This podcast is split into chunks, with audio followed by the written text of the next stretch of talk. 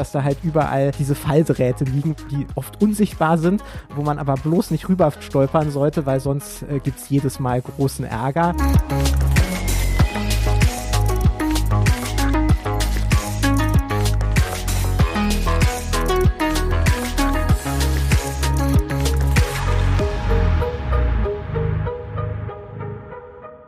Herzlich willkommen zu Folge 4 von In Numbers We Trust, dem Data Science Podcast. Wir sind von INWT Statistics und äh, damit setzen wir Data Science Projekte um von der ersten Idee bis zum fertigen Produkt und in diesem Podcast sprechen wir darüber. Mein Name ist Amit, ich bin Gründer und Geschäftsführer von INWT und an meiner Seite ist wie schon in den ersten drei Folgen Sebastian. Genau, hallo, ich bin Gesellschafter und vor allen Dingen im Bereich Data Engineering tätig. Genau, worum soll es in dieser vierten Folge gehen? Wir hatten das ja letztes Mal schon vorgezeichnet. Ähm, dieses Mal soll es gehen um den Arbeitsmarkt im Bereich Data Science und um die teilweise etwas verwirrenden Jobprofile. Und ähm, vielleicht vorab, wie wollen wir das Ganze gliedern? Wir wollen zuerst mal über die vielen Profile sprechen und so ein bisschen versuchen einzugrenzen, was sich dahinter eigentlich verbirgt. Dann wollen wir ganz kurz über die Erfahrungsstufen sprechen, die die meisten dieser Profile ja noch zusätzlich haben. Und dann wollen wir kurz erzählen, was so bei uns, bei INWT, also die, die Learnings im Umgang mit diesen Profilen und den Erfahrungsstufen sind. Dann wollen wir, das ist natürlich nur oberflächlich, ähm, ein bisschen ankratzen das Thema, welche Gehälter da eigentlich so möglich äh, sind und welche ja, Faktoren eine Rolle für die Gehälter spielen. Und dann wollen wir, weil wir ja aktuell auch gerade wieder auf der Suche sind, einmal über die Herausforderungen sprechen, die es äh, aktuell gerade gibt. Einerseits aus der Perspektive der Unternehmen, wenn man auf der Suche nach Data Scientists ist und äh, das gleiche dann auch nochmal aus der Perspektive der Bewerberin. Und am Ende natürlich ein kurzes Fazit. Dann springen wir direkt rein in den ersten Punkt und sprechen über die verschiedenen Profile, die es derzeit so im Umfeld Data Science gibt. Und äh, vielleicht fangen wir einfach mal historisch an. Also wenn wir uns eher methodisch orientieren, dann ähm, war ja das Profil, was es vor zehn Jahren da als das dominierende Profil gab, eigentlich ähm, der Statistiker beziehungsweise die Statistikerin. Wenn man heute mal schaut, äh, wie populär das noch ist, äh, zum Beispiel bei Indeed guckt, dann gibt es äh, für Statistikerinnen aktuell gerade 40 Stellenausschreibungen ungefähr, die online sind. Das heißt, man sieht, ähm, das ist ein Profil, was äh, mittlerweile unsexy ist, untypisch ist und eigentlich kaum noch verwendet wird. Äh, wenn man dann nach neueren Namen guckt, äh, zum Beispiel nach Data Scientist, dann sieht man, ähm, da sind bei Indeed zum Beispiel im Moment gerade ungefähr 2000 Stellen Ausschreibungen online. Äh, das heißt, dass im Grunde genommen dieses historische Profil Statistikerin fast vollständig vom Markt verschwunden ist und dass es jetzt die neuen Bezeichnungen sind wie gesagt, äh, wenn ihr euch die letzte Folge angehört habt, ähm, ganz wichtig zu verstehen, Statistikerin und Data Scientist, das ist, wenn man das ernst nimmt, natürlich überhaupt nicht dasselbe, äh, sondern Data Science äh, beinhaltet zusätzliche Qualifikationen. Also es gibt da tatsächlich auch einen, einen inhaltlichen Unterschied. Es gibt, muss man sagen, also wenn man sich die, die Ausschreibung dort anschaut, auch immer so einen Überlappungsbereich. Ne? Also bei einigen der Ausschreibungen für Statistikerinnen ist es zum Beispiel auch Statistikerin slash Data Scientist. Ähm, also dort ist man sich schon bewusst ähm, darüber, dass das äh, vielleicht etwas ähnliches sein könnte am Markt und es sind noch nicht mal exklusiv 40 Ausschreibungen für Statistikerinnen, sondern es gibt dort auch in diesen 40 noch einen Überlappungsbereich, ähm, wo man schon sieht, die Tendenz Richtung Data Scientist. Bei Data Scientist da muss man auch sagen, dort spielt halt auch eine ganze Menge anderer Profile noch mit rein. Ähm, vor allen Dingen gibt es häufig immer eine Überlappung mit dem Data Analyst. Ähm, das wäre vielleicht auch so der Übergang zum, zu einem anderen Teil, wenn man weniger auf die Methodik und vor allen Dingen dann auf Analyse und Reporting schaut, dann kennen wir dort eigentlich zwei bis drei ähm, Profile, die da stellvertretend für sein können. Das ist der Data Analyst, die BI-Developerin und dann eben noch der BI Consultant. Und äh, das sind so Dinge, die dann vor allen Dingen auf Reporting, auf ähm, Analyse, SQL-Analysen, äh, aber auch in Dashboards und so etwas abzielen und sich dahingehend auch ein bisschen abgrenzen von eigentlich dem, was wir als Data Scientist verstehen, was dann eben sehr stark eben methodisch ein Rückgrat haben muss, um dort eben in der Modellierung vor allen Dingen stark zu sein. Also da ist vielleicht diese Modellierungskomponente wirklich etwas, was die beiden Bereiche trennen würde voneinander. Auf dem Arbeitsmarkt, wenn man sich anschaut, wie die Ausschreibungen sind, ist es eben nicht ganz so trennscharf. Also dort gibt es durchaus einen großen Überlappungsbereich zwischen Data Science und Data Analyst. Genau, generell kann man aber sagen, dass äh, die letztgenannten Profile eher so deskriptiv orientiert sind und natürlich eben auch der, also insbesondere beim BI-Developer, BI-Consultant eben oft noch sehr spezielle Kenntnisse in bestimmten BI-Umgebungen gefordert sind. Das sind wiederum Kenntnisse, die normalerweise von einem Data Scientist nicht unbedingt erwartet werden. Dann gibt es eine Reihe an Profilen, ähm, die auf den Bereich Daten fokussiert sind. Ähm, da gibt es einerseits äh, den Data Steward, darüber haben wir auch mal in unserem Blog geschrieben. Das äh, wird von vielen eher so ein bisschen als Einstiegsprofil in den Data-Bereich äh, gesehen. Hauptaufgabe da ist eigentlich, sich um die Daten zu kümmern, das heißt gegebenenfalls Datenstrukturen zu erstellen, ähm, Daten zu importieren, aber vor allen Dingen eben auch sich um das Thema Datenqualität zu kümmern und eine Expertise für einen bestimmten Datenbereich in einem Unternehmen aufzubauen, sodass dass man eben auch in der Lage ist, wenn jetzt aus Fachabteilung Rückfragen zu bestimmten Daten äh, kommen, diese beantworten zu können. Und das ist ähm, eine Position oder ein Profil, was offensichtlich nicht besonders äh, sexy ist. Es hat sich auch am Markt nicht so richtig durchgesetzt. Ähm, auf Indeed sind es circa 200 äh, Stellen für Data Stewards, die da aktuell ausgeschrieben sind. Ähm, wobei es trotzdem aus unserer Sicht eigentlich ein Profil ist, was sehr viel Sinn hat oder macht und auch auf jeden Fall seine Daseinsberechtigung haben sollte, weil das Thema Datenqualität und Ownership auch für Daten natürlich im Alltag kaum zu ähm, überschätzen ist. Ähm, ja, dann haben wir den Data Engineer. Das ist, äh, wenn man das nochmal vergleicht ähm, mit der, der Häufigkeit der, der Ausschreibung. Ähm, wir hatten gesehen, bei Data Scientist sind es circa 2000, ähm, beim Data Engineer sind es circa 8000, also deutlich mehr. Das ist von den Profilen, die wir hier besprechen werden, auf jeden Fall die, die höchste Zahl. Und das deckt sich eigentlich auch mit unserer Erfahrung. Also die Aufgabe ähm, des Data Engineers ist im Endeffekt, ETL-Pipelines zu bauen, Daten bereitzustellen. Ähm, also äh, ist ein bisschen technischer orientiert. Der Modellierungsaspekt ähm, spielt auch hier eigentlich keine Rolle. Ähm, aber es wird halt oft gesagt, dass man eigentlich auf einen Data Scientist circa drei bis vier Data Engineers braucht, um produktiv arbeiten äh, zu können im Team. Und das spielt sich hier, äh, spiegelt sich hier offensichtlich eben auch in der Nachfrage am Arbeitsmarkt ähm, wieder. Das sind auch durchaus anspruchsvolle Stellen und spannende Stellen, weil man da Kontakt zu sehr viel unterschiedlicher Technologie auch hat. Ähm, insofern also auch ein, ein ganz wichtiges äh, Profil was vielleicht aus Bewerberinnen-Sicht ein bisschen weniger sexy trotzdem ist, weil Data Scientist, das ist so ein bisschen, wirkt immer kreativ und man ist so das, das Sahnehäubchen äh, im Team. Ähm, und beim Data Engineer klingt es immer eher so, als müsste man zuarbeiten. Ob das wirklich so ist, hängt aber tatsächlich natürlich von der Struktur und der Organisation im Team ab. Und man kann halt sagen, dass ähm, gute Data Engineers also super wichtig sind für ein funktionierendes Team. Ohne die funktioniert eigentlich nichts.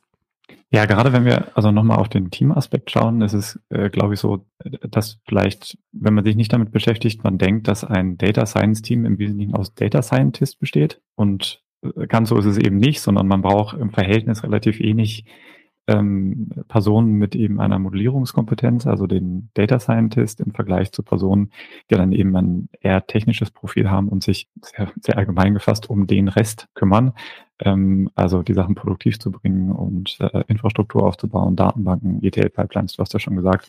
Ähm, und dort sieht man dann schon, das ist der, der große Teil ähm, dabei. Eine andere Rolle in dem Bereich ist vielleicht dann auch noch der Datenbankadministrator, der DBA, findet man auch noch ähm, häufig, auch als ähm, eigenes Profil.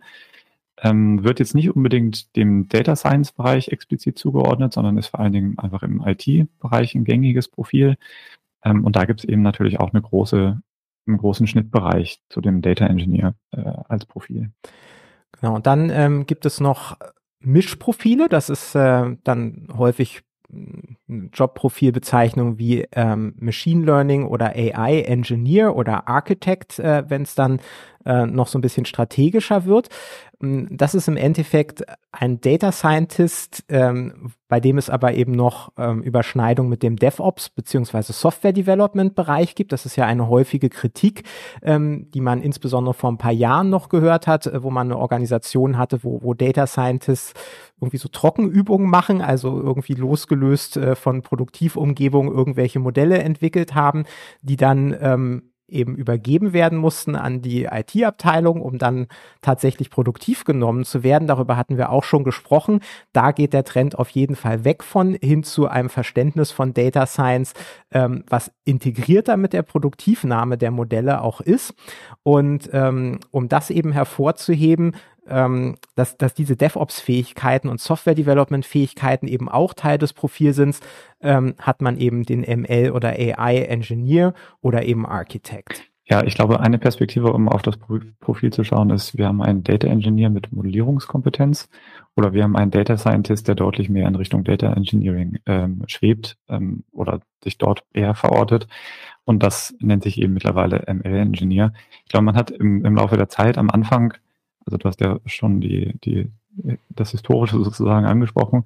Statistikerin am Anfang, dann hat man gemerkt, dass das reicht nicht, wir brauchen diese Programmierkompetenz. Dann hatte man Data Scientist. Zu dem Zeitpunkt gab es ja noch gar keine Vorstellung von einem Data Engineer. Der kam dann, ich äh, weiß ich nicht, ein paar Jahre später als Profil äh, tatsächlich erst auf. Und jetzt finde ich relativ neu ist eigentlich der ML und AI Engineer, ähm, als Profil ähm, wahrscheinlich erst seit zwei, drei Jahren so richtig geläufig. Ähm, vorher gab es den überhaupt nicht. Ähm, und das war dann vor allen Dingen ein gemeinsamer Auftrag an das Data Engineering Team und auch an die Data Scientist, die also für die Produktivnahme auch zu sorgen. Aus meiner Sicht fiel das dann vor allen Dingen in den Data Engineering Bereich rein, die dann viel Verantwortung übernehmen mussten. Und offensichtlich gibt es ja eine große Nachfrage, dass man eben, äh, um Dinge produktiv zu nehmen, auch dann eine Modellierungskompetenz haben sollte, um das eben auch vernünftig abdecken zu können. Und so richtig trennscharf, weil es eben neu ist, äh, ist es auch noch nicht. Also man erlebt es durchaus häufig, dass äh, sich, wenn man einmal eine Data Scientist und einmal äh, eine ML-Engineer-Stelle ausschreibt, sich dieselben Personen drauf bewerben. Also ähm, das ist so ein bisschen fließend der Übergang noch. Und äh, vielleicht auch hier nochmal, wenn man ähm, schaut auf Jobplattformen, da haben wir ungefähr 1000 ähm, ML AI Engineer Profile, also eher noch so die Hälfte, ähm, was wir beim Data Scientist sehen, aber ich denke, dass das schon im Kommen ist und ähm, vielleicht auch in Zukunft noch ein bisschen trennschärfer werden wird. Dann gibt es noch so eine Reihe an ähm, peripheren Profilen, die eigentlich eher ähm, im Bereich Domänenexpertise verankert sind. Das sind äh, solche Dinge wie Marketing Analyst oder Versicherungsmathematikerin oder Statistikerin. Ähm, das sind Personen, die hauptsächlich eigentlich in der Fachabteilung verortet sind, aber durchaus quantitativ orientiert sind. Ähm, wir haben sehr häufig mit solchen Leuten bei unseren Kundinnen zu tun. Und das sind oft äh, super schlaue Leute, ähm, die uns bei unserer Arbeit auch wahnsinnig weiterhelfen können, weil sie eben die Domain-Expertise haben, die enorm wichtig ist, um solche Projekte voranzubringen und die gleichzeitig, äh, also meistens eben auch jetzt nicht ähm, Data Science studiert haben, sondern e-, eben eher BWL mit Schwerpunkt Marketing ähm, oder eben irgendwas im Finance-Bereich, äh, aber eben immer quantitativ und oft haben halt diese Personen wirklich ein erstaunliches ähm, Zahlengefühl. Also ähm, man erlebt das oft, dass diese Personen also ein viel besseres Gefühl auch für Probleme in den Daten, für unplausible Ergebnisse haben als äh, so mancher Data Scientist, den man trifft. Also ähm, das, das sind sehr wichtige Profile, ähm, wo aber eben der Fokus eher auf der Domain-Expertise liegt. Genau, dann haben wir, obwohl es dann natürlich noch viel mehr gibt, äh, zumindest einen groben Überblick gegeben über die verschiedenen Profile. Und die sind natürlich immer noch gekreuzt mit dem nächstes Thema Erfahrungsstufen. Und die Erfahrungsstufen, die orientieren sich in diesem Bereich häufig an dem, was man eben vom Software Development, aber eben auch vielleicht von Consulting Jobs kennt. Also gängig ist da eine Einstufung in äh, Junior, Intermediate und Senior Level und oftmals findet man dann darüber ähm, noch Erfahrungsstufen, die hauptsächlich ansonsten im Consulting anzutreffen sind, also sowas wie Principal oder Head of ähm, oder Chief. Das sind dann eher so die strategischeren Rollen. Und was es natürlich auch noch gibt, ähm, sind Erfahrungsstufen, die dann eher so in Richtung ähm, Teamlead, ähm, Teamleitung, ähm, Project Ownership gehen. Ähm, da ist immer noch mal eine Unterscheidung einmal ins äh, Fachliche. Also das können dann Personen sein, die zum Beispiel eine Laufbahn als Data Scientist eingeschlagen haben und dann eben im Rahmen dieser Laufbahn ähm, irgendwann in eine Führungsposition gekommen sind, also ein Teamlead sind, wobei sie eher fachlich führen. Ähm, und es gibt natürlich auch den Ansatz, allerdings in diesem Bereich für Data Science Teams ähm, eine Teamleitung ähm, zu finden oder einen Project Owner, Project Ownerin, ähm, die eher eine Führungskraft ist und nicht unbedingt äh, den Domain-Hintergrund hat, also sich selbst eventuell gar nicht ähm, mit dem Thema Data Science auskennt. Ähm, ob das jetzt ein Vorteil oder ein Nachteil ist, das hängt sehr von den Teams und von den Aufgaben ab und eben auch von der Struktur. Da gibt es äh, durchaus lebhafte Diskussionen ähm, darüber und ähm, ein Bekannter von mir, der ist eher im Bereich ähm, Software Development tätig, der betont immer, äh, seine beste Teamleiterin ist eine Person, die tatsächlich gar keinen äh, Fokus auf Software Development hat. Also es gibt da sicherlich beide Varianten, die in bestimmten Set Setups funktionieren oder eben auch nicht so gut funktionieren. Vielleicht bevor wir weitermachen, ähm, was äh, du hattest ja schon gesagt, Junior, Intermediate und Senior sind die Standardstufen. Was ist denn dort am Markt eigentlich die gängige, also Unterscheidung? Kommt denn von Junior auf Intermediate?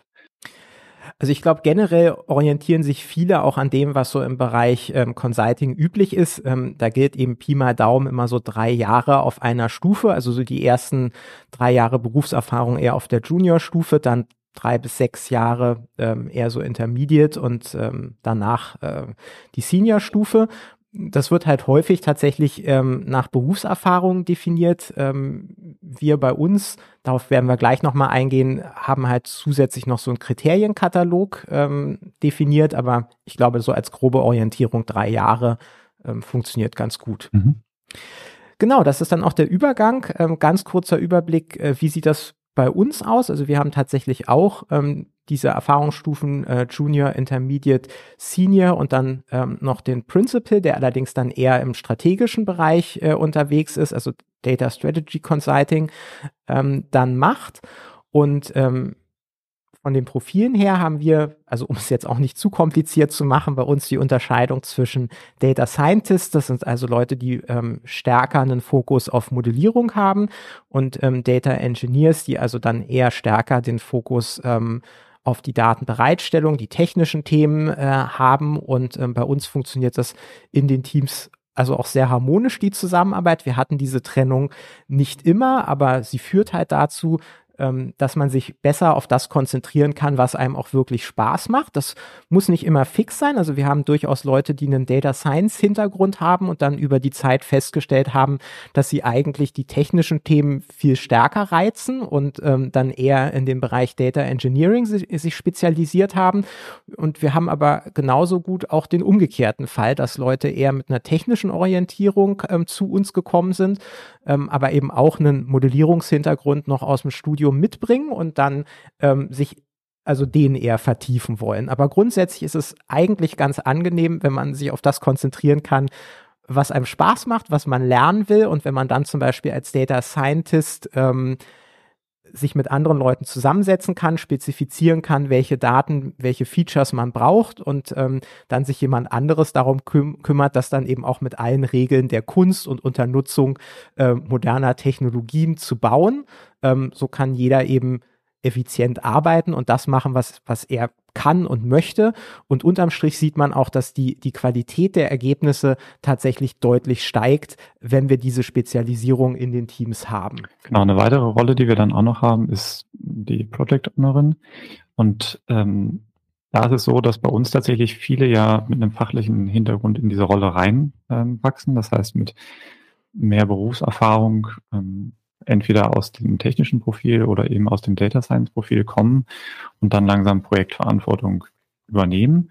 Wobei ich sagen muss, dass die ähm, PO-Rolle bei uns jetzt nicht unbedingt gebunden ist direkt an die Senior-Erfahrungsstufe, ähm, sondern, äh, sondern äh, im Wesentlichen nach Interesse geleitet. Also wenn man diese Verantwortung übernehmen möchte, sich das zutraut und, und das Team das dieser Person auch zutraut, dann ist es immer eine Möglichkeit, das auch deutlich vorher schon zu machen und dann eben in Projektverantwortung zu kommen. Die Project Owner Rolle bei uns ist vielleicht ein bisschen anders. Der Begriff ist ja sehr geprägt auch durch Scrum, wo man den Project Owner als definierte Rolle hat, zusammen eigentlich mit dem Scrum Master, so etwas wie die ja, Leitung, Führung vielleicht ähm, hat, wenn man so aus dem klassischen Managementbereich äh, draufschaut und sich dort eben diese, diese Aufgaben teilen. Bei uns ist die Project Owner Rolle dadurch, dass die Teams deutlich kleiner sind, als es eigentlich für Scrum sinnvoll ist, ein bisschen umfangreicher. Das heißt, ganz zentral für den Bereich von Product Ownership ist immer die Kommunikation nach außen, das heißt gegenüber unseren Kundinnen, ähm, die Ergebnisse zu vertreten, aber auch den Kontakt zu halten und Ansprechpartnerin zu sein und nach innen natürlich die interne Organisation zu übernehmen, dass die Rollen dann tatsächlich auch besetzt und ausgefüllt ähm, sind und natürlich das Projekt sozusagen läuft. Ja, also diese klassischen Führungsaufgaben, die dann eben notwendig sind, vor allen Dingen organisatorisch, aber natürlich auch mit allem, was dazugehört. Ja, dann ziehen wir vielleicht mal ein kleines Zwischenfazit bis hierhin und ähm, schauen uns mal erste Learnings an. Ähm, also da hat sich wahnsinnig viel getan. Wie gesagt, vor, vor zehn Jahren sah ähm, der Stellenmarkt da ganz anders aus. Das war ganz klar dominiert äh, vom Profil Statistikerin. Jetzt, wie gesagt, tummeln sich da zahlreiche mehr oder weniger neue Rollen. Und man sollte sich immer noch bewusst sein, dass das noch nicht überall so angekommen ist. Wir hatten äh, noch das ganz lustige, die ganz lustige Erfahrung, als äh, hier bei uns in, in Berlin und Hamburg ähm, also schon alle von Data Science geredet haben, ist äh, eine Kollegin von uns äh, zurück in die alte Heimat nach Baden-Württemberg gezogen und ähm, musste da dann eben erneut auf, äh, auf Jobsuche gehen.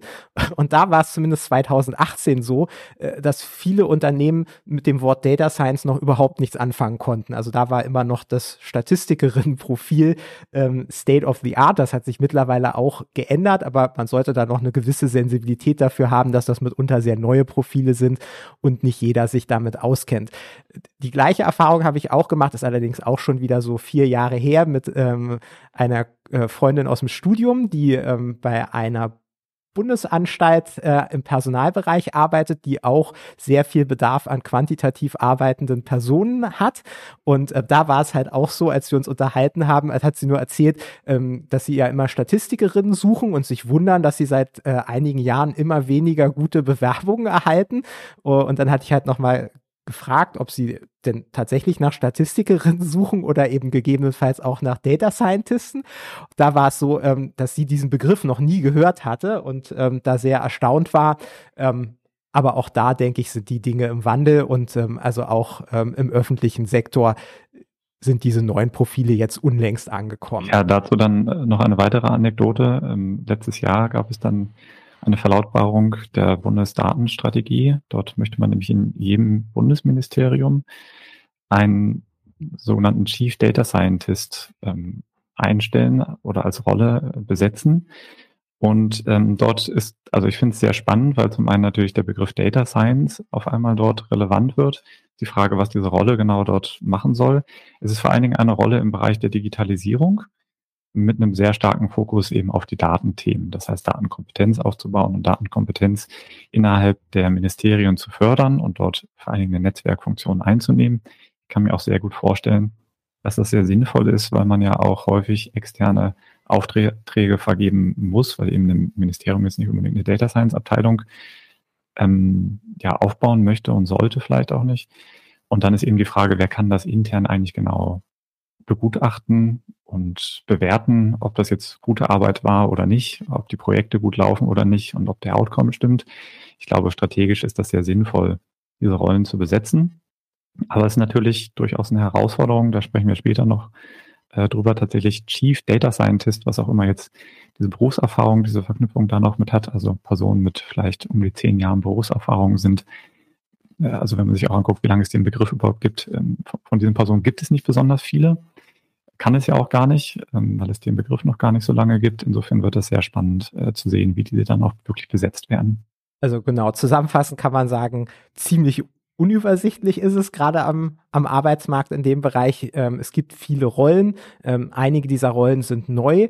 Die Rollen sind teilweise nicht wirklich trennscharf, was man eben auch daran sieht, dass sich dieselbe Person dann auf unterschiedliche Profile bewirbt. Und das Ganze ist im Moment weiterhin in einer wahnsinnigen Dynamik.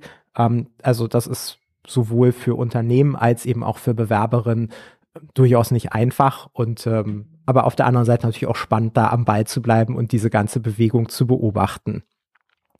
Apropos Bewegung, das ist dann auch, glaube ich, ein guter Übergang ähm, zum nächsten Punkt auf der Agenda. Ähm, das sind die Gehälter. Da wollen wir nur kurz drauf eingehen, weil die natürlich wahnsinnig unterschiedlich sein können. Das sieht man ja auch ähm, bei allen Statistiken, die dazu veröffentlicht werden. Was man aber, glaube ich, ungefähr sagen kann, ist, ähm, dass so ein Einstiegsgehalt äh, für einen Data Scientist oder eben auch eine, eine vergleichbare Position, äh, da kann man eigentlich, wenn man einigermaßen gut qualifiziert ist, also so ein Master-Level hat, mittlerweile mindestens 50.000 Euro eigentlich erwarten.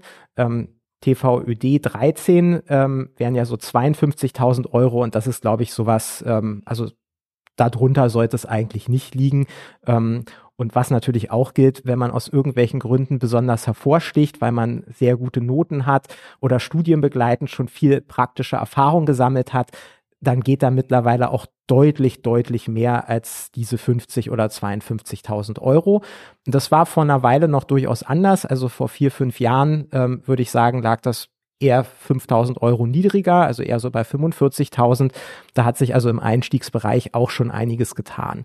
Was darüber hinaus natürlich auch gilt, ist, ähm, dass die Regionen eine große Rolle spielen. Ähm, das kann man auch ähm, durchaus beobachten, wenn man im Bekanntenkreis Leute hat, die eine Position in Berlin hatten in dem Bereich und dann zum Beispiel ins schöne Bayern nach München ziehen. Dann ist es durchaus nicht überraschend, äh, wenn sie dann mit der gleichen Qualifikation ja logischerweise dort schnell mal 20.000 Euro mehr Bruttojahresgehalt bekommen Gut, wer in München gewohnt hat, weiß, dass das Geld natürlich da auch schnell wieder verschwunden Umgekehrt ist. Umgekehrt muss man sagen, gilt das Gleiche. Es gibt auch einige Unternehmen, die aus diesem Grund nach Berlin kommen. Ne? Also Berlin hat eben im Bundesvergleich immer noch äh, geringere Gehälter.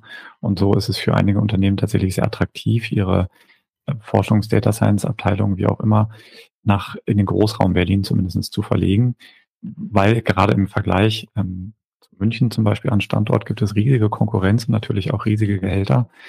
In Berlin ähm, gibt es viele nach wie vor, die eben in dem Bereich Tech äh, unterwegs sind, im Zweifelsfall auch quer einsteigen können und deutlich geringere Gehaltserwartungen haben. Das ist schon sehr spürbar, wenn man sich anguckt, wo die neuen Hubs dort an der Stelle von großen Konzernen, ähm, ich denke da jetzt an äh, Siemens, an die Deutsche Bank, ähm, an VW, die äh, bisweilen eben solche Abteilungen nach Berlin ähm, verlegt haben und ein Argument für Berlin war natürlich auch einfach das, das enorme Angebot, ähm, weil es eine attraktive Stadt ist, wo sich eben sehr viele Leute mit solchen Profilen auch tummeln.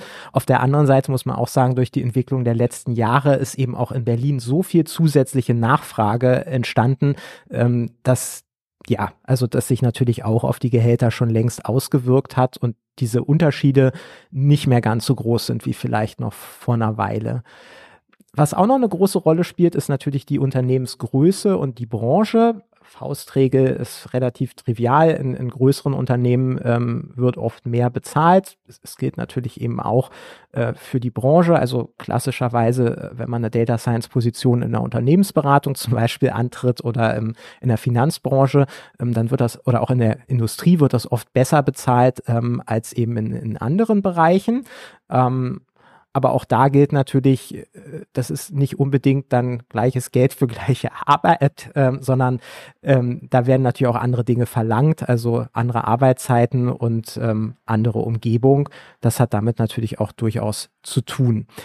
Ähm, was generell mittlerweile gilt, äh, wenn man einiges an Erfahrung ähm, schon gesammelt hat, also so drei Jahre plus ähm, und eben auch wirklich äh, gut oder sehr gut ist, dann ist es mittlerweile tatsächlich auch relativ leicht möglich, in diesem Bereich ähm, schon auf über 100.000 Euro Bruttojahresgehalt zu kommen. Ähm, das wäre vor einer Weile eben eher noch ein Bereich gewesen, der eher für Führungspersonen ähm, reserviert gewesen wäre. Mittlerweile kann man das also auch mit einem fachlich orientierten Data Science Profil ähm, ziemlich gut hinkriegen. Ja, da als, wenn man äh, eben, da als Randnotiz, das trifft vor allen Dingen dann auf Unternehmen zu, die wirklich, also auf große Unternehmen in der richtigen Branche. Das ist jetzt, äh, glaube ich, nicht so richtig branchenübergreifend äh, eine gültige Zahl. Man muss da schon gucken, dass man dann auch zu den großen Arbeitgebern äh, geht, in den, in den großen Branchen, dass man dort wirklich reinkommt, dann sind diese Gehälter, glaube ich, sehr, sehr realistisch.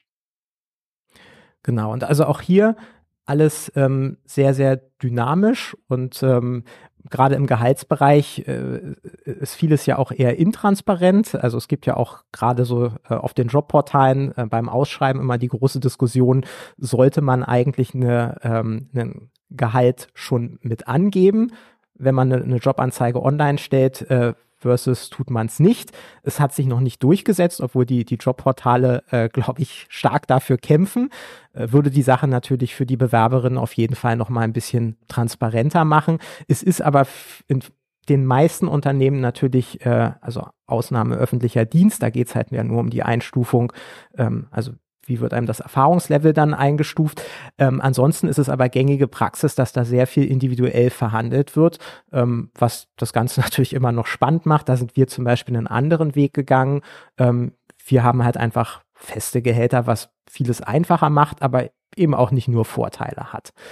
Und letztlich aus Bewerberin-Sicht ist dann immer noch die Frage ähm, Gehalt versus Gesamtpaket. Umfragen sagen da ja immer, dass äh, eben zunehmend andere Faktoren wichtig sind, aber ich glaube, dass es schon immer noch viele Bewerberinnen gibt, für die das Gehalt natürlich ein wesentlicher Proxy auch für, für die Anerkennung ähm, ist und damit eben auch ein, ein durchaus bestimmender Faktor. Wobei sich das durchaus differenziert hat, also gerade eben ähm, mit Homeoffice ähm, und anderen Entwicklungen der jüngeren Zeit sind halt Flexibilität auch Vereinbarkeit von Privatleben und äh, Beruf durchaus wichtiger geworden. Und ähm, es gibt eben auch Jobs, wo man anspruchsvolle Tätigkeiten äh, hat und äh, auch seine Erfolgserlebnisse hat, das Gefühl hat, was zu bewegen und gleichzeitig eben noch äh, ein, ein vernünftiges Privatleben. Also auch da, glaube ich, hat sich vieles getan in, in letzter Zeit und das ist neben ein Faktor neben den Gehältern, der eine Rolle spielt. Ich glaube, da sprechen wir gleich auch nochmal drüber, wenn wir uns äh, anschauen, worauf man achtet, wenn man auf Jobsuche ist. Ähm, da ist dieses Gesamtpaket, glaube ich, da gibt es einige Faktoren, die sehr interessant sind, äh, worüber man sprechen kann. Wenn man aber auf die Abwägung schaut, dann würde ich schon sagen, man sollte jetzt als, wenn man diese Gehälter irgendwo anbietet auf dem Arbeitsmarkt als Unternehmen, dann muss man schon sich am Markt orientieren und ein branchendurchschnittliches Gehalt ähm, erreichen oder das muss zumindest das Ziel sein, dass man dort äh, hinkommt. Schon alleine, damit man eine gewisse Bindung hat, beziehungsweise das Gehalt nicht als einziges Argument äh, genommen wird, um das Unternehmen zu verlassen. Das ist eine sehr ungünstige Situation. Da hilft dann das Gesamtpaket an der Stelle auch nicht. Man muss eben gucken, äh, dass man dort eben, wenn man auf diesem Markt unterwegs ist, der so heiß begehrt ist, dann äh, muss man gucken, dass man dort irgendwo mit, mithält. Ähm, und gleichzeitig ist, glaube ich, das Gesamtpaket sehr, sehr wichtig, wenn es um die Mitarbeiterbindung an der Stelle geht. Ja, wieder ein guter Übergang. Äh, wechseln wir zum nächsten Punkt, nämlich die, die Perspektive der Unternehmen. Ich glaube, da kann man ganz gut zusammenfassen, egal wo man hinhört, da wird momentan wahnsinnig viel geklagt. Ähm, man muss ganz klar sagen, der Arbeitsmarkt in dem Bereich ist auf jeden Fall äh, gekippt. Es ist so, dass es viel mehr Nachfrage ähm, von Unternehmensseite gibt ähm, als Angebot. Wenn man dann diesen qualitativen Aspekt noch mit reinnimmt, dann verschärft sich das nochmal deutlich weiter. Und ähm, also erster Punkt, ganz klar, bei Ausschreibungen spielt der Jobtitel eine Rolle. Ähm, also zumindest für die Anzahl der Bewerbungen, die man bekommt. Also wenn man Data Scientist ausschreibt, dann bewerben sich deutlich mehr Leute als ähm, bei Jobtiteln, die als weniger sexy empfunden werden. Ähm, sowas wie Data Steward oder Data Engineering wirkt da teilweise noch eher abschreckend. Trotzdem heißt das natürlich nicht, also man gewinnt ja als Unternehmen wenig, wenn man ähm, den Jobtitel schönt. Ähm, ich habe sehr viele Leute im Bekanntenkreis, wenn man mit denen spricht ähm, und die über ihre Data Science äh, Stellen erzählen, ähm, dann wird immer darüber geklagt, dass äh, einem da sehr viel versprochen wurde und man am Ende dann doch nur SQL Queries schreibt. Ähm, das ist natürlich äh, eine Enttäuschung, die eher dazu führt, dass die Leute dann irgendwann weggehen das heißt, da muss das Unternehmen dann doch in den sauren Apfel beißen und äh, im Zweifel die ehrliche Jobbezeichnung nehmen oder zumindest im Bewerbungsgespräch klar machen, was die Aufgaben sein werden. Ja, mein Gefühl dabei ist, äh, dass viele Unternehmen eigentlich einen Data Analyst suchen, aber einen Data Scientist ausschreiben und vor allen Dingen jemanden brauchen, die dann intern Analysen, Reports, Dashboards und so etwas voranbringen, weil sie was die den Reifegrad in Bezug auf Daten der Unternehmen angeht, eventuell noch gar nicht so weit sind, um echte Data Science Projekte produktiv zu bekommen, also weder die IT-Kompetenz äh, haben, um solche Projekte dann auch selber zu hosten, als auch dann dieses Thema Daten als Datenstrategie oder auch datengetriebene Entscheidungen noch gar nicht so prominent vertreten sind. Das heißt, die sind eigentlich noch so einen Schritt davor und brauchen noch keine Data Scientist, sondern erstmal vernünftiges Reporting und vielleicht eine Idee, wie man die Datensilos im Unternehmen aufbricht, mit, mit welcher Strategie man das eben hinbekommt. Und dann ist es tatsächlich so, dass man, wenn man schon Leute hat, die, die in dem Data Science Profil sich dort Erfahrung sammeln wollen, die sind dann sehr, sehr schnell frustriert, weil die nicht das machen können, was die, was die machen wollen. Und das ist vor allen Dingen Modellierung, das sind spannende Prognosen, äh, spannende Projekte. Ähm, und die kriegt man eben nicht, äh, die hält man nicht, wenn, wenn man sie nur Dashboards und SQL-Abfragen schreiben lässt. Ja, das ist auch nochmal ein wichtiger Punkt, so Reifegrad ähm, beim Data Science im Unternehmen. Und da muss man halt auch sagen, ähm, dass es aktuell, glaube ich, deutlich einfacher ist für Unternehmen, die schon eine funktionierende Data Science Abteilung haben, äh, weil die einfach als Arbeitgeber viel attraktiver sind, weil äh, natürlich Leute gerne was lernen wollen und das geht natürlich viel besser, wenn man eben in ein bestehendes Team kommt, was auch möglichst groß ist, wo es viele unterschiedliche Spezialisierungen gibt. Ähm, da gibt's bei entsprechender Organisation und Unternehmenskultur natürlich regen Austausch und man kann sich viel besser entwickeln. Und was sehr schwer ist für Unternehmen, ähm, die neu in den Bereich rein wollen, ist überhaupt erstmal Fuß zu fassen. Also viele Unternehmen haben halt so die Idee, dass sie dann so eine One-Person Data Science Abteilung zum Einstieg wählen ähm, oder eben vielleicht zwei Leute. Und ähm, was wir eben da auch bei vielen Kundinnen gesehen haben, ist, ähm, also so kann man eigentlich kaum einen Anfang machen, weil äh, die Leute da auf sich allein gestellt sind und ähm, es ist ganz häufig so, dass die manchmal schon nach drei oder vier Monaten dann das Unternehmen frustriert wieder verlassen, weil sie sich halt einfach hoffnungslos überfordert fühlen. Ähm, einerseits werden da unrealistische Erwartungen an sie herangetragen, zum anderen, und das ist ein wesentlicher Punkt, fehlt aber einfach der Austausch. Sie sind da allein auf weiter Flur und das frustriert. Das heißt, wenn man als Unternehmen in den Bereich rein will, muss man eigentlich immer mehr Geld auf einmal in die Hand nehmen und eigentlich damit anfangen, eine ganze Data Science Abteilung aufzubauen. Und ähm, da funktioniert es tatsächlich in der Regel auch am besten, das Top-Down zu machen, also eben auch aufgrund ähm, dieses Austauschs.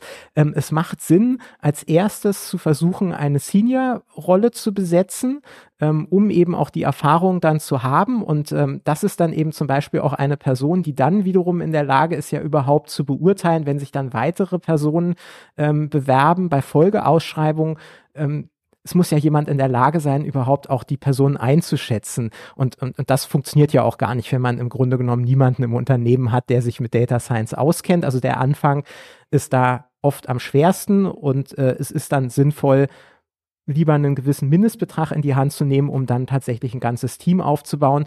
Und da muss man natürlich auch sagen, das ist ganz schön teuer, also insbesondere so eine Senior-Rolle zu besetzen mit jemandem, der wirklich Erfahrung hat, auch so ein Team aufzubauen.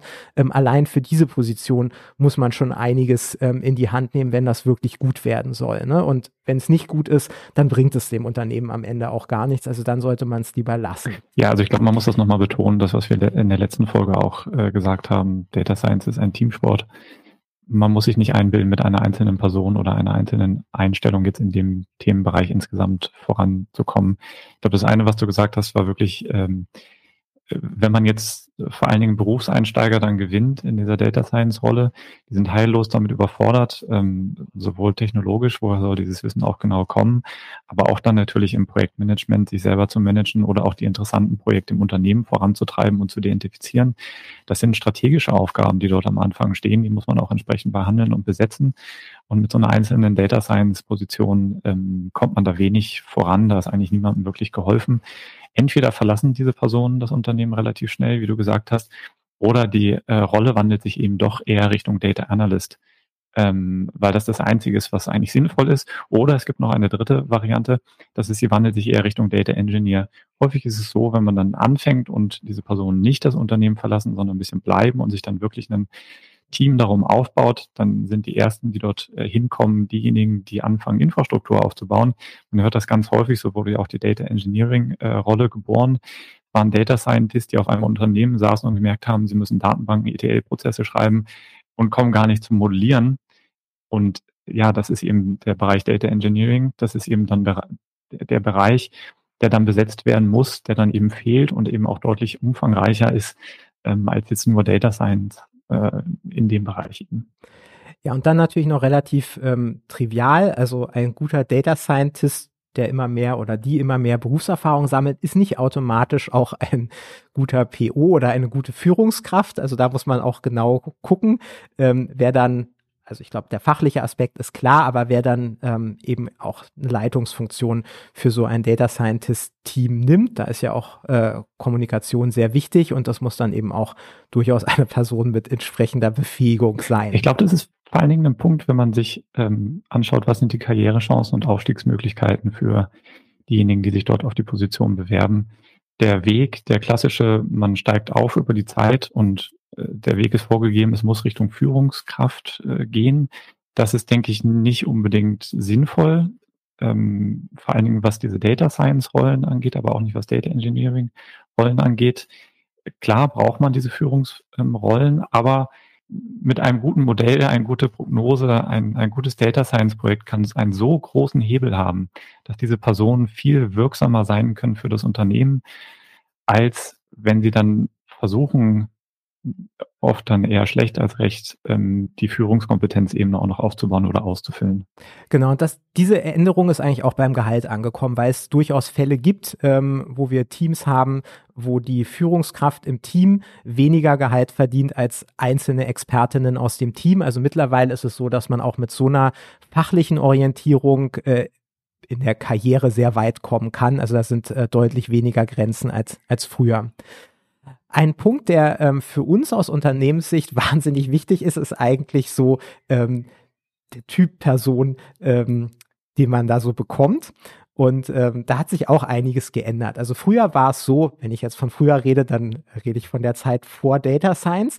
Da war Statistik ja überhaupt nicht cool. Also das war äh, böse gesagt immer was für Nerds. Das hat niemand gemacht, weil man dafür so viel Anerkennung bekommen hat, sondern eigentlich haben das nur Leute gewählt, die sich einfach für Zahlen begeistert haben. Affinität, Affinität zu Zahlen nannte man das, glaube ich, in den Ausschreibungen. Genau, genau. Mit, mit all den bösen Rollenbildern, ähm, die damit einhergingen. Und, und seit Data Science ist das definitiv anders. Da gibt's in dem Bereich eben auch ganz andere Charaktere, also eher die, die Poser und Blender, die sich wahnsinnig gut selbst darstellen können und dies lieben, komplizierte Modelle anzuwenden, über, über die sie vorher irgendwas in einem Blogartikel gelesen haben und dann einfach äh, los drauf. Ähm, und die gucken sich die Daten überhaupt nicht an und die wissen eigentlich überhaupt nicht, was sie tun, aber sie sind echt wahnsinnig gut darin, das, was sie machen, zu präsentieren und da ist eben auch nochmal die Gefahr, wenn äh, niemand im Unternehmen ist, der sich wirklich mit Data Science auskennt, der das nicht hinterfragen kann, dann fällt das oft überhaupt nicht auf. Und ähm, ja, und dem gegenüber stehen halt dann auch manchmal noch so Einzelkämpfer. Das sind durchaus Leute, die ähm, die Fachwissen haben und die auch wirklich gut sind, aber die überhaupt nicht gerne mit anderen Leuten zusammenarbeiten, sondern die eigentlich am liebsten in Ruhe gelassen werden möchten. Wir hatten neulich gerade mal äh, so ein Gespräch mit einer Teamleitung ähm, von einem Kunden von uns und äh, der meinte dann so, naja, also eine Analyse wird nicht besser, wenn zwei Leute daran arbeiten. Das ist offensichtlich genauso der Schlag an Personen, ähm, die da in der Data Science Abteilung sind, das ist bei uns zum Beispiel völlig anders. Also wir haben Leute, die gehen geradezu ein, wenn die alleine an Projekten arbeiten müssen ähm, und die, die lieben halt diese Zusammenarbeit und da wird's auch besser, wenn mehrere Leute daran arbeiten, weil dann einfach mehr Expertise ins Projekt fließt. Und, und das ist halt auch was, worauf man ähm, sehr achten muss. Und ähm, ich persönlich denke jetzt auch, dass es grundsätzlich nicht gut ist, wenn man, ähm, wenn man sich so überschätzt und sehr stark auf die Außenwirkung ähm, guckt, weil das ja auch immer ein Stück weit dazu führt, dass man eigentlich denkt, dass man mehr kann als man es eigentlich tut. Und darunter leidet die Neugier. Und ich glaube, diese Neugier ist halt ganz wichtig, ähm, dass man eben immer auch sieht, was man noch nicht kann äh, und dann eben auch daraus ein Bedürfnis entwickelt, sich in diesen Bereichen eben weiterzubilden. Und, und das ist es ja eigentlich, was es, was es spannend macht. Und wenn diese Entwicklung dann nicht individuell, sondern im Team stattfinden kann, dann äh, ist das zumindest aus meiner Sicht umso besser. Ja, neben diesem Thema ist, glaube ich, aktuell das größte Thema aus Unternehmenssicht das Thema Bindung und Verweildauer. Also dadurch, dass auch die Gehälter gerade so in die Höhe schnellen, ist es so, dass ähm, bei vielen Unternehmen tatsächlich die Leute oft nur wenige Monate bleiben, wenn sie eigentlich unzufrieden sind. Aber selbst wenn sie einigermaßen zufrieden sind, bleiben sie oft nur zwei Jahre, weil es einfach momentan auf dem Jobmarkt so ist, dass man, wenn man wechselt, tatsächlich enorme Gehaltssprünge machen kann. Und ähm, das ist sehr schlimm für viele Unternehmen, weil ähm, Data Science eben auch sehr viel mit Einarbeitung zu tun hat. Man muss die Problemstellung kennenlernen, man muss die ähm, die Besonderheiten der Datenstrukturen kennenlernen. Ähm, das dauert Monate und wenn die Leute dann nach zwei Jahren das Unternehmen wieder verlassen, ist all dieses Wissen weg. Ähm, ich möchte behaupten, dass die Leute dann wirklich kaum wirklich produktiv gearbeitet haben und oft geht der Wechsel dann auch so schnell vonstatten, dass man die nächste Person, die Nachfolgerin nicht mehr einarbeiten kann. Also da geht enorm viel Wissen verloren und ähm, das Neueinstellen ist ja eben auch sehr teuer geworden. Ähm, nicht nur wegen der Gehälter, sondern auch weil selbst große Unternehmen, die eine gewisse Strahlkraft haben, oft berichten, dass sie eigentlich ähm, neue Leute nur noch über Headhunter finden. Also auch das macht es ja noch mal teurer und dann ist es umso schlimmer, wenn die Leute ähm, nicht lange bleiben. Ich würde aber gar nicht nur das äh, Wechseln von, von Unternehmen jetzt nur auf das Gehalt ähm, schieben. Ich glaube, für viele Data Scientists, gerade weil du gesagt hast, also eine, eine gesunde Neugierde an, an den Themen ist sehr, sehr wichtig. Ich glaube, es ist für viele, die ähm, den Job wechseln an der Stelle zentral, dass sie einfach nochmal andere Themen sehen wollen, dass sie andere Modelle, alle andere Problemstellungen haben wollen, die sie lösen können, einen größeren Hebel haben wollen, Unternehmen. Ähm, ich glaube, das sind auch Themen, die sehr, sehr ähm, wichtig sind für viele, die dort unterwegs sind und dann durchaus mal den Arbeitgeber wechseln. Ähm, das sollte man auch nicht unterschätzen. Insofern ist eben dieses, man baut nicht eine einzelne Person als Data Science Team auf, sondern man braucht wirklich diese, diesen, diese Perspektive auf. Wir brauchen eine Abteilung, wo man dann sehr darauf achtet, dass ein gesundes Verhältnis da ist zwischen Data Science und Data Engineering, damit die Leute das machen können, woran sie am meisten Spaß haben.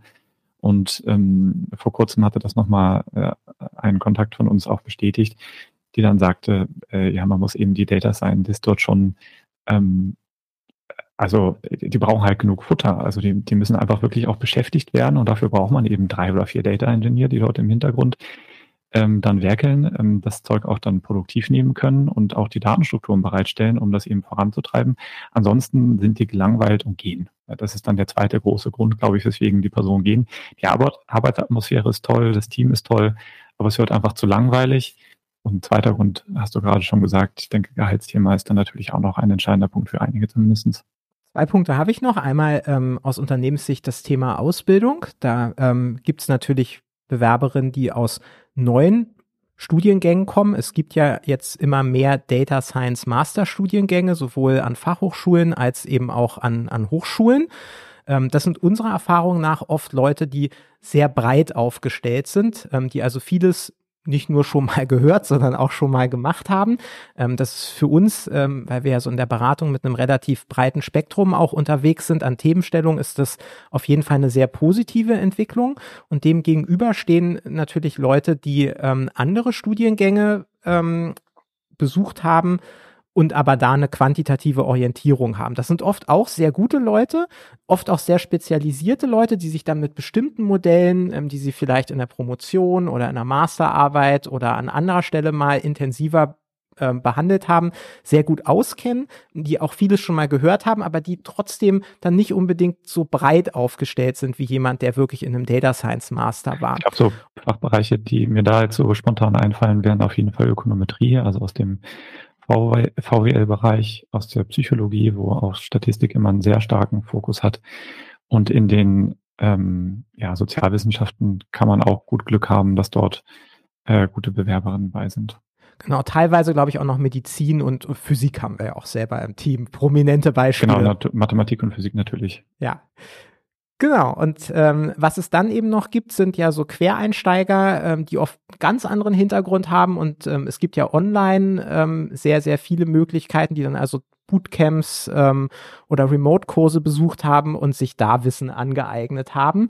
Ähm, da gibt es qualitativ auch wahnsinnige Unterschiede. Teilweise geht das schon ganz schön tief, ähm, teilweise ist das aber auch ähm, sehr oberflächlich, so dass man dann eben auch merkt, so ähm, die, die wesentlichen Buzzwords ähm, da wird drauf reagiert, aber wenn man mal so ein bisschen äh, weiter fragt, dann ähm, ist es schon so, dass das Wissen da so ein bisschen dünner wird.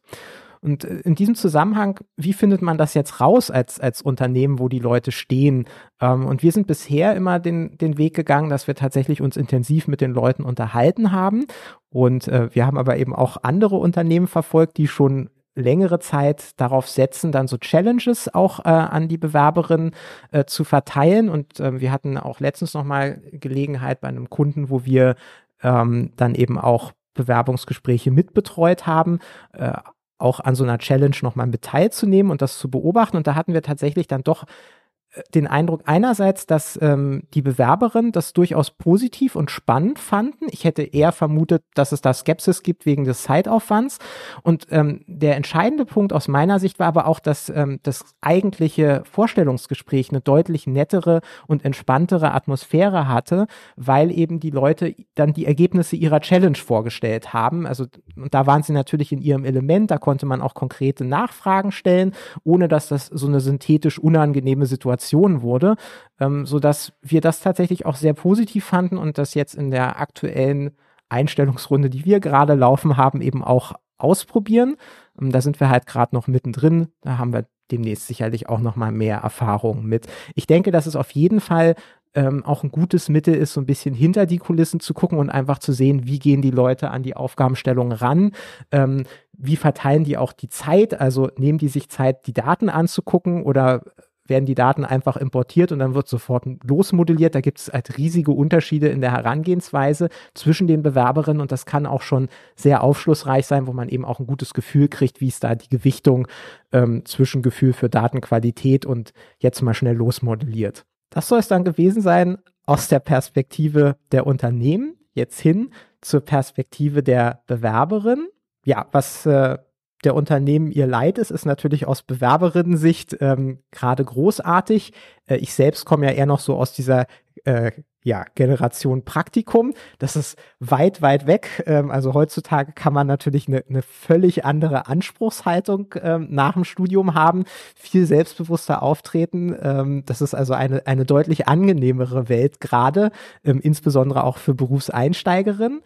Und ähm, worüber wir ja schon gesprochen hatten, ist so das Thema Gehalt versus Gesamtpaket.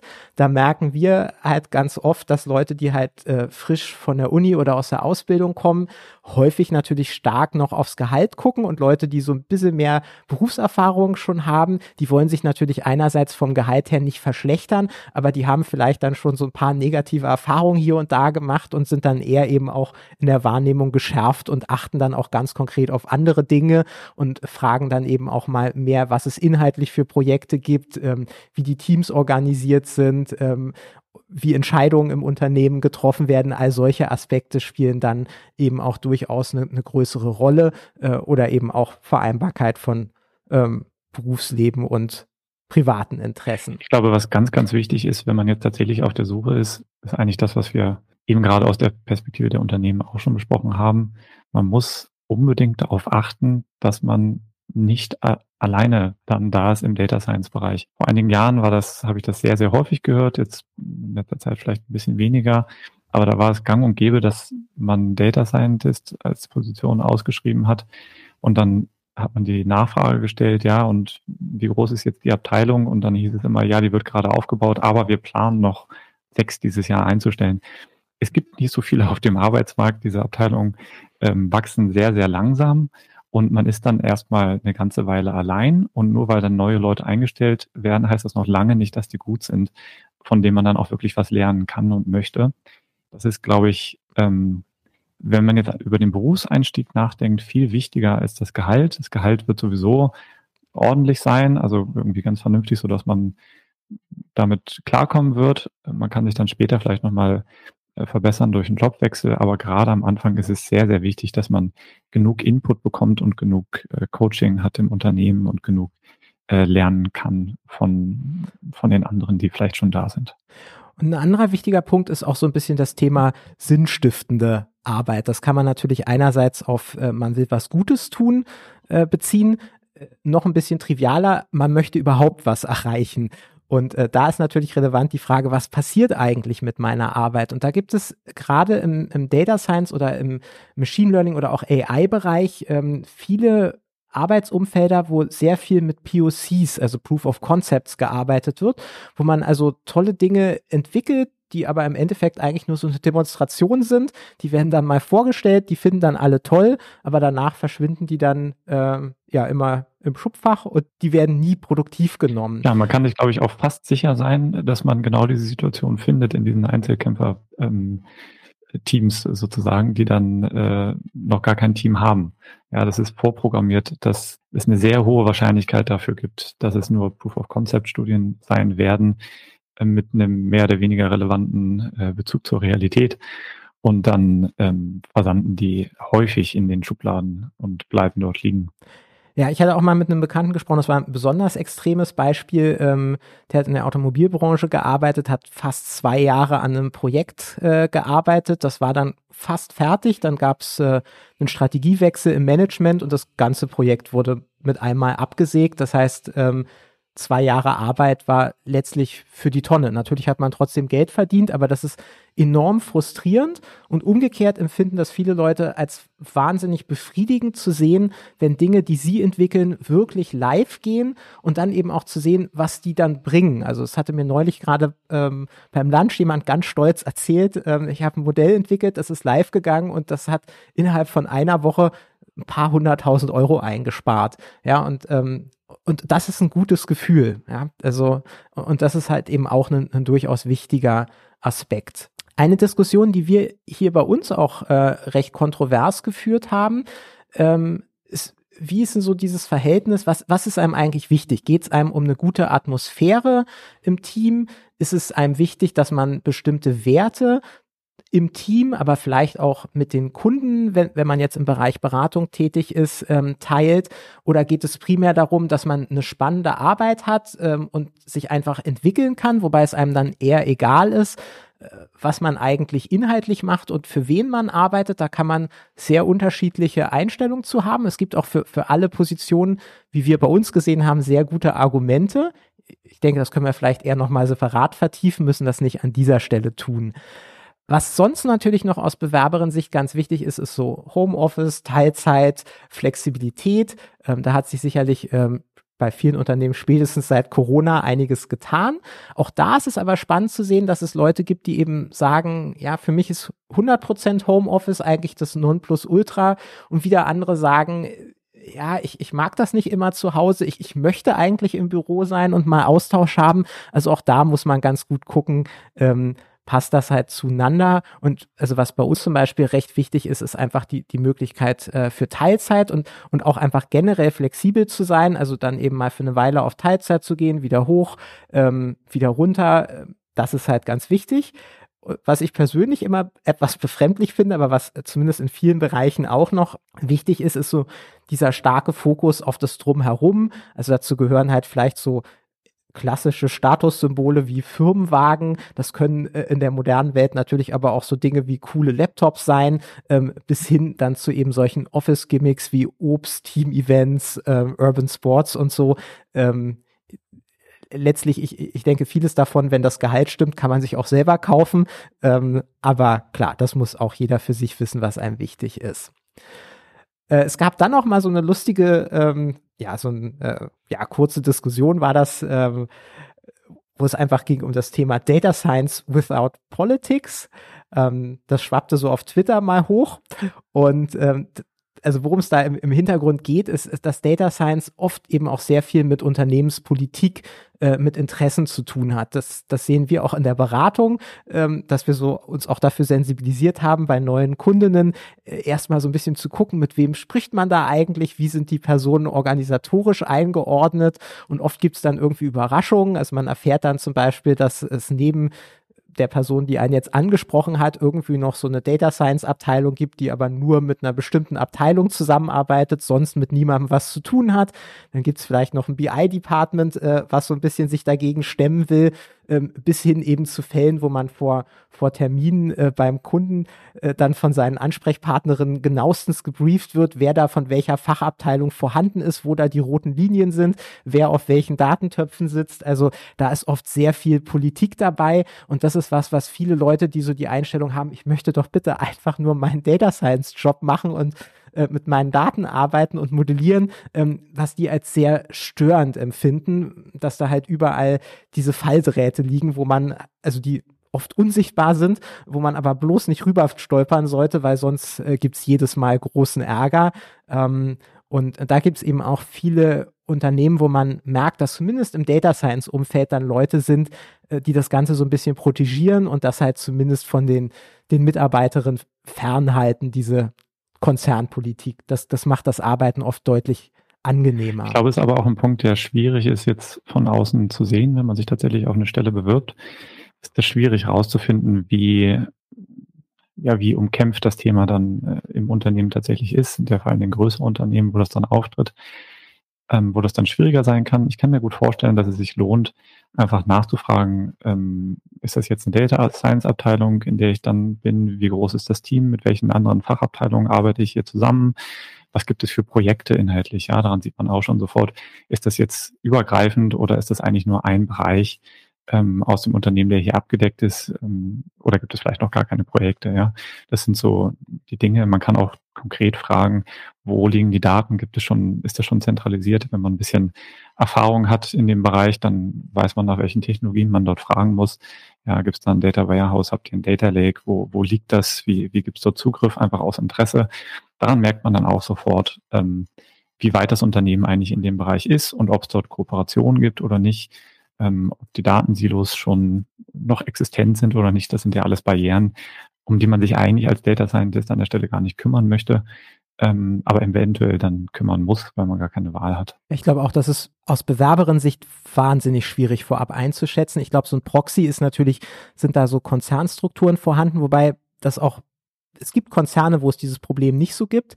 Aus meiner Erfahrung ist es noch so ein bisschen so, dass man halt auch auf die Unternehmenskultur und den Umgang untereinander schauen kann. Also ich, ich habe den Eindruck, ähm, je, je, offener das ist, ähm, je eher man vielleicht auch im Bewerbungsgespräch, wenn da mehrere Leute von Unternehmensseite sitzen, den Eindruck hat, ähm, dass da jeder was sagen darf. Ähm, also je weniger hierarchisch das ist, desto besser stehen die Chancen, ähm, dass man da einfach so ein offenes Umfeld äh, vorfindet, wo Probleme auch offen angesprochen werden können und eben ja nicht so viel mit äh, Konzernpolitik zu tun haben wird.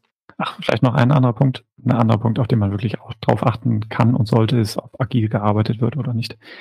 Also äh, ganz einfaches Symptom ist, ähm, viele verwenden mittlerweile Scrum als äh, Methodenbox, um ähm, agile Projekte zu managen. Ähm, das ist natürlich das eine, wonach man fragen kann, ob das jetzt ein Scrum-Team sein wird. Ähm, aber auch diese Einstellung äh, generell zur zur agilen Softwareentwicklung ist etwas, was viel verrät darüber, wie dort intern gearbeitet wird und auch ein gutes Symptom, ein guter Proxy ist, glaube ich, um dort rauszufinden, was dort intern wohl los ist. Ähm, wobei das keine, das ist wahrscheinlich nicht ausreichend, aber es ist zumindest eine interessante äh, Information, die man dabei erwärmen wird. Genau, ich habe auch noch ein paar wenige Punkte nur in, in aller Kürze. Ein Thema Vielfalt versus Abwechslung. Also ich glaube, es ist auch sehr unterschiedlich, die, die Interessen. Es gibt Leute, die, die lieben Vielfalt und wollen Abwechslung. Und es gibt ähm, andere Leute, die möchten gerne längere Zeit in Ruhe an einem Projekt arbeiten. Ich glaube, so ein klassisches Beispiel ist das, was es früher im Versicherungsbereich gab. Nicht bei großen Versicherungen hat man an Modellen gearbeitet. Da hat es sich wirklich gelohnt, diese Modelle in der vierten Nachkommastelle noch zu optimieren, einfach weil da so viel der Hebel ist einfach so gigantisch groß äh, dieser Modelle, dass sich das einfach lohnt. Da kann man also durchaus jahrelang an einem Modell arbeiten versus äh, eben schnelllebiges Projektgeschäft, wo man irgendwie alle drei Monate auf einem neuen Projekt ist und vielleicht noch mehrere Projekte parallel bearbeitet.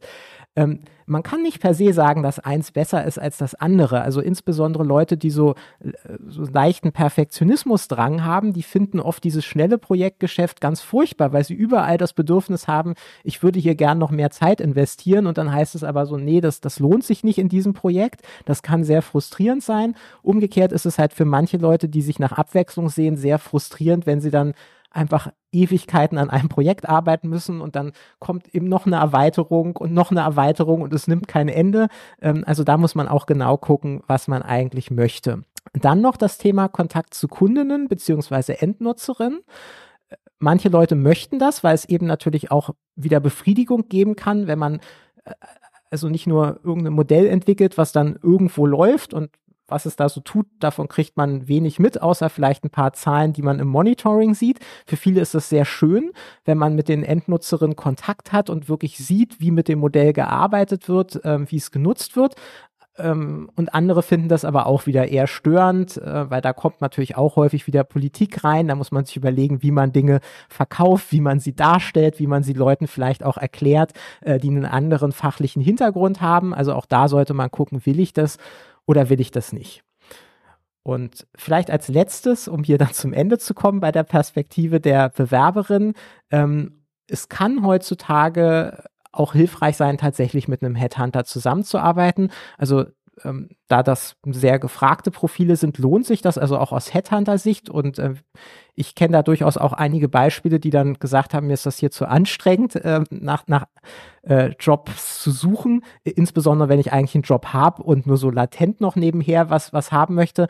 Ähm, es gibt wirklich gute Headhunter, die sich Zeit nehmen, die mit einem auch ein Gespräch führen, um rauszufinden, was kann man, was sucht man, was stört einen am aktuellen Job und ähm, wo man dann einfach in Ruhe weiterarbeiten kann und die dann tatsächlich nur auf einen zukommen, wenn sie wirklich was vielversprechendes für einen gefunden haben und einen dann auch entsprechend ähm, bei den Kundinnen platzieren. Das, das kann das Leben einfacher machen aus Bewerberin-Sicht. Ist natürlich tendenziell attraktiver für Leute, äh, die auch schon Erfahrung gesammelt haben, ähm, aber kann sich durchaus auch für, für gut qualifizierte Berufseinsteigerinnen schon, schon lohnen. Jo, dann äh, sind wir wieder sehr in die Breite gegangen, haben viele Dinge mal so angesprochen. Äh, vielleicht noch mal das Fazit am Ende. Ähm, wie kann man es zusammenfassen? Ich, ich glaube, man kann sagen, es war noch nie so leicht, einen Job in dem Bereich zu bekommen wie jetzt. Und man muss einfach sagen, der, der Umgang mit den Bewerberinnen ist ein ganz anderer als eben noch in dieser Generation Praktikum. Für viele Unternehmen ist das gerade noch ähm, ja, eine Zeitenwende, eine Umstellung, äh, dass man sich wirklich daran gewöhnen muss, dass man eher in der Bittstellerrolle ist. Ähm, wenn man eigentlich schon immer respektvoll miteinander umgegangen ist, dann ändert das natürlich nicht viel. Und man muss natürlich auch sagen, ähm, trotzdem gilt auch aus Unternehmenssicht, also es gibt wahnsinnige Qualitätsunterschiede bei den Bewerberinnen und es ist ähm, also auch weiterhin wirklich schwierig, da die Spreu vom Weizen zu trennen und ähm, da hilft eben vielleicht eben auch so eine so eine Challenge, die also bei motivierten Bewerberinnen auch durchaus akzeptiert wird und wenn sie gut gemacht ist, eben auch für die Bewerberin jetzt nicht nur lästig ist, sondern eben auch selber nochmal spannend sein kann. Und ähm, auch das Gespräch im Anschluss ist ja immer auch eine Möglichkeit für die Bewerberin, viel über das Unternehmen zu lernen und eben auch nochmal Fragen darüber zu stellen, wie, wie vielleicht die Erwartung war, was man hätte anders machen können bei der Challenge. Also ich glaube, da können, wenn man es gut macht, beide Seiten was lernen. Ja, Sebastian, hast du noch Punkte? Nein, dann sind wir durch. Tatsache, dann vielen Dank fürs Zuhören und ähm, hoffentlich bis zum nächsten Mal. Auf Wiedersehen. Tschüss.